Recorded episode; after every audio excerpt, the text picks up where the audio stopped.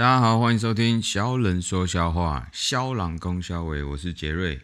这个节目是关于销售业务有关的心路历程，骂老板、骂同事、骂客户，或者是想骂就骂，然后攻击关肖伟，说一些五四三的，好不好？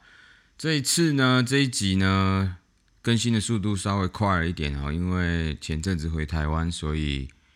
有一些进度有点落后，所以我这一次赶紧加急的录了一下。这一次回台湾呢，主要是有一些临时上台湾的工作，经销商需要接洽。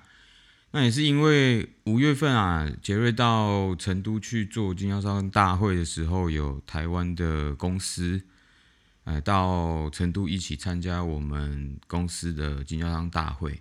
对我们公司非常有兴趣啊，哎，有兴趣，所以呢，因为我刚好身为台湾好同胞的这个身份，所以就顺便回去，哎，算是勘察一下，看一下我们这个经销商的实力，去比对一下。因为毕竟台湾这个地区呢，我们基本上只会放一个客户在这里，不可能放到第二家，所以有一些客户需要去做筛选呐。等于说选妃的概念，选妃的概念，二选一，三选一这样。那先说一下那个来成都很有兴趣的那个客户呢，他其实一开始表现的非常的积极哦，就是说他对我们公司非常的感兴趣，有一些产品他觉得台湾可以做。那在去成都的路上去看熊猫啊，我们都聊的都非常的好。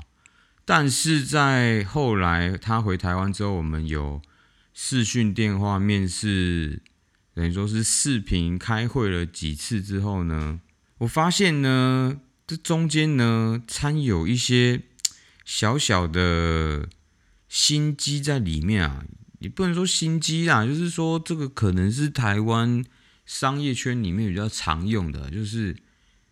就有点暧昧啊，就是有一点暧昧，就是哎，我跟你就是哎，我们关系很好哦，哦，然后给你一点讯息，然后给你发一个早安图，有没有？然后给你买个早餐，问你要不要去吃饭喝咖啡，哦，但是最后就像渣男渣女这样子，然后就哎没有联系，就没有什么消息，然后问一些进度呢，都是我要去问他。干啊！重点是这台湾市场也不是我负责的，啊，我也不知道为什么我要淌这个浑水，所以说我也就不是很理解啦，不是很理解。然后另外一家客户是这样，他在五月份底的时候有一个就酒店用酒店用品展嘛，我上次有在 IG 跟大家分享，就是里面有很多就是呃 FNCG 的行业都会来，那刚好台湾这家公司它主要是做。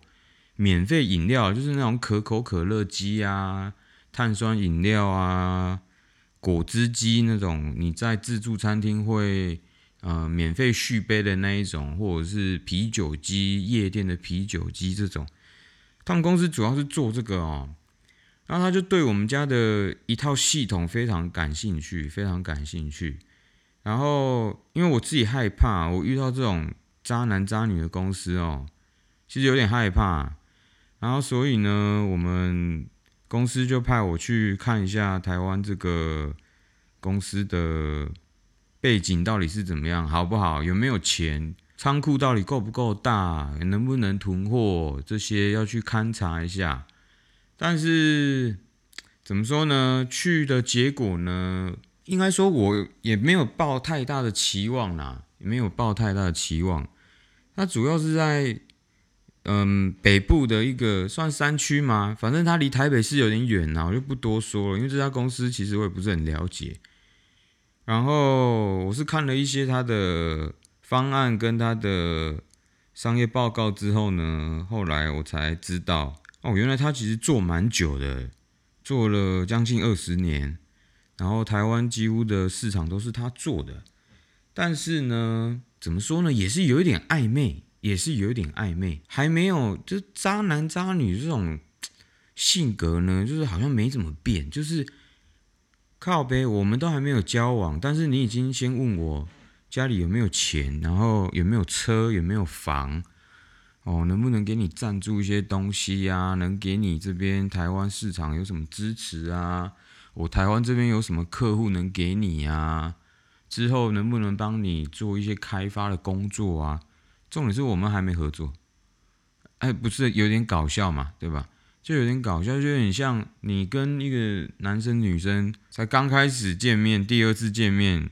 然后要去吃饭，哦，去约会一下，然后他开始身家调查，然后，哎，然后他好像先看你的条件才愿意跟你交往，所以就是怎么说呢？这一趟去看台湾的经销商，我自己是觉得，当然这几家公司都一定有一点实力啦，然后也有一点钱，然后在这个行业其实都还 OK。但是就是这种商业模式，可能跟我们在中国或者是一些经销商的谈判呢，非常不一样，非常不一样。我知道你有实力，但你不拿实力出来给我看，就是我明明知道，哎，你好像喜欢我，你好像想跟我在一起，但你他妈好像又好像觉得好像自己一个人也 OK 哦，所以就很暧昧啦，很暧昧啦，就很暧昧。然后我太久没有跟台湾的商人一起做沟通跟谈判了，我现在觉得台湾人就是在商业的谈判上面呢，会有一些绕，有一些绕，就是就像我刚刚说了，就是有一点暧昧，然后有一些问题呢，他也不会直接告诉你，他会说，哎，这个问题我们讨论看看，然后我们这边也讨论看看，啊，到底是要看什么？对不对？其实基本上东西都已经说得很清楚，也很明了了。我不懂为什么要这样子，有点绕啊，就是有点绕。然后还有一个最大问题点就是，我如果提出来的条件啊，你如果不喜欢，你不能接受，你其实可以直接拒绝我，我就可以直接的去做下一个判断，或者是做其他的条件修整。但不是他就是不拒绝我，你。像这样，你看现在听到现在是不是觉得有点渣？就很像坏女孩跟蓝海这样子哦，很坏哦，哦不拒绝哦，哦或者是说他说，嗯，我是觉得 OK 啦，但我还要再想一下，到底要想什么？你不喜欢你就直说，但你喜欢你就说，但是就是一种不拒绝，好啦，哦 OK，但是就不答应你。那你再好个屁！哎，好个屁！那说完台湾呢，我们来直接对比一下中国。中国这边说话呢就很直接。后来我想一想啊，可能是我慢慢已经习惯了，因为我一开始到中国做这些商业谈判的时候，可能我是用之前台湾那一套过来，所以有点不习惯。那我现在反而是习惯中国这边的商业的论述跟谈判。他就很直接，哦，像我最近遇到了一个呃某一个省份的经销商，他说：“哎，你这个毛利给我太低了，我没办法做。”他就直接跟我说没办法做。哦，我说 OK，好，那我跟你说，你觉得你要多少？你告诉我，哦，你就直接告诉我你需要多少嘛，多少的毛利，多少的利润，你觉得你能做，那我就跟你说，如果我能做到这样子的毛利给你的话。我把条件开给你，OK，那你可以接受，哎，我们就合作了。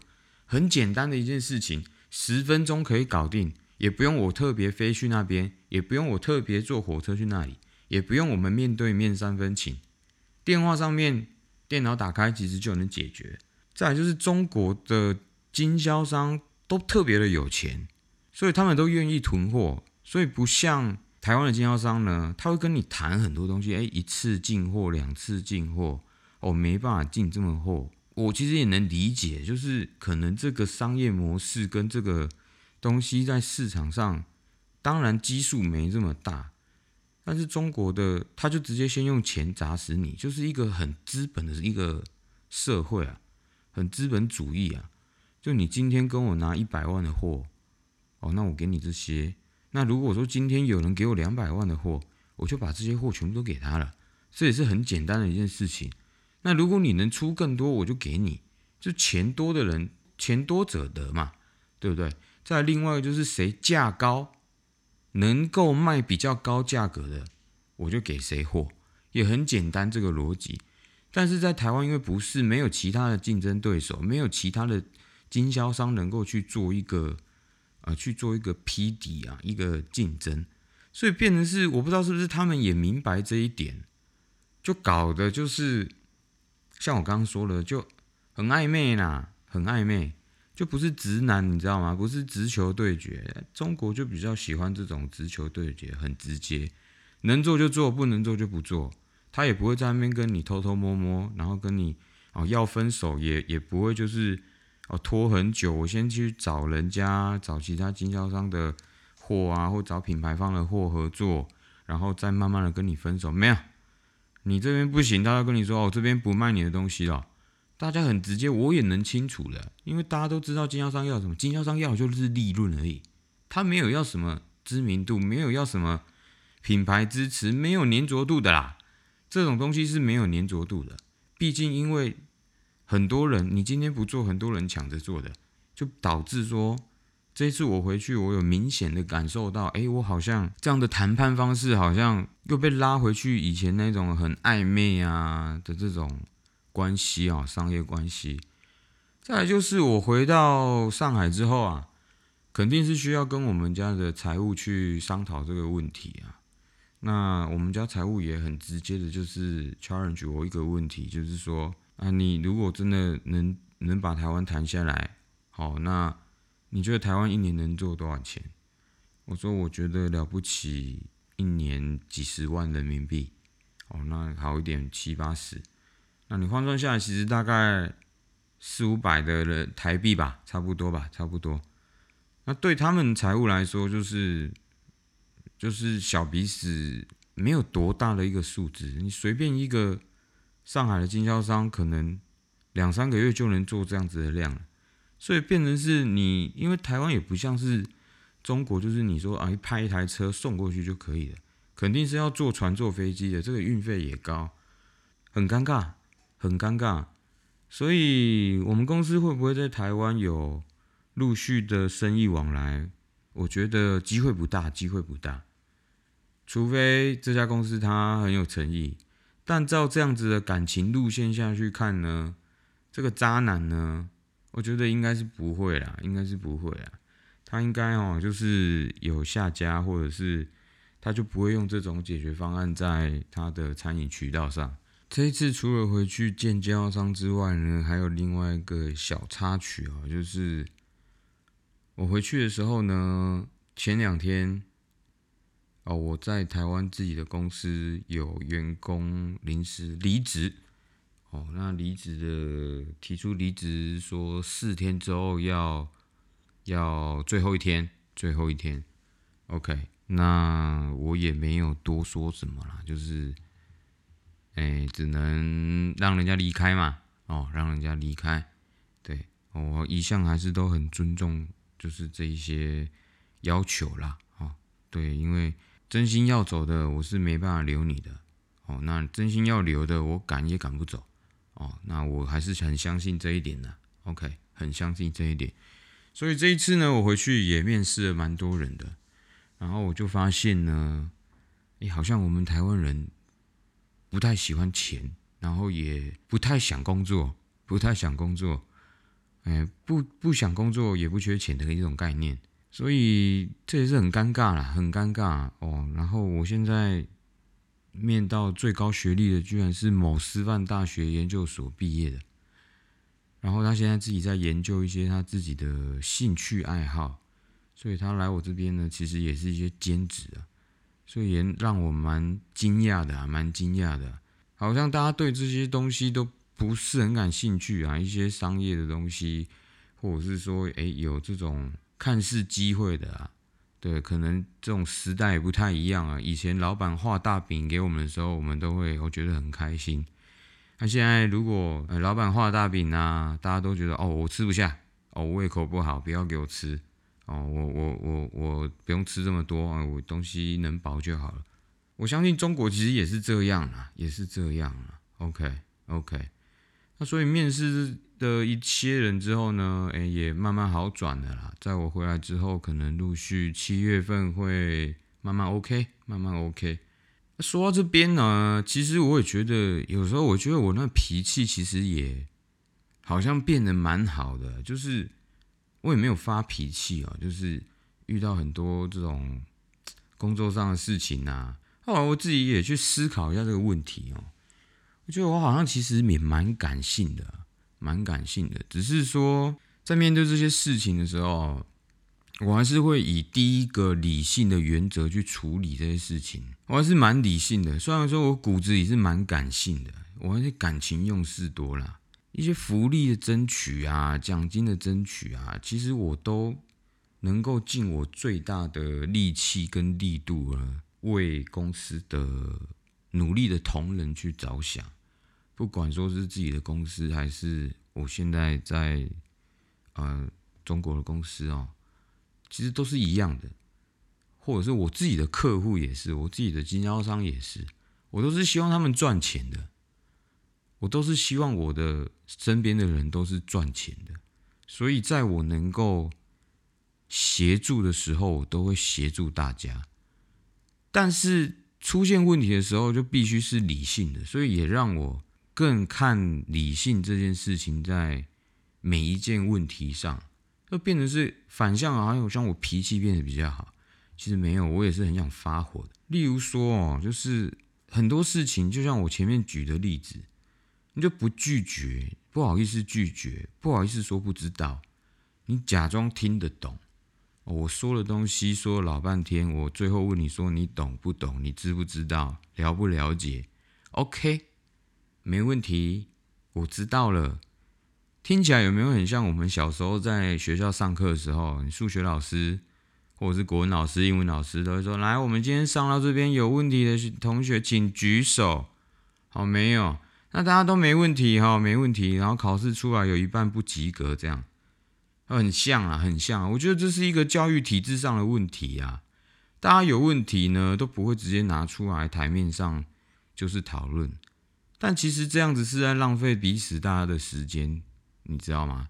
很多事情其实我觉得是教育体制的问题，就是我们一路学习来系统都没有教我们去做这种批判性的思考。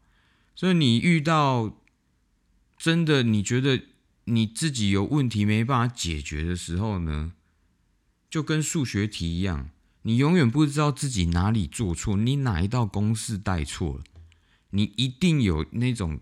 时候就是你一直写题目，你都一直觉得你是写的是对的，结果考出来只有七十分、六十分，但你觉得你应该考九十一百的，肯定有这种时候，我也有的，我也有，尤其是在你出现你考试成绩六十分、七十分之后，你有没有去检讨说，我这张考卷能不能再让它回到我一开始想要考的八九十分？这其实才是最重要的。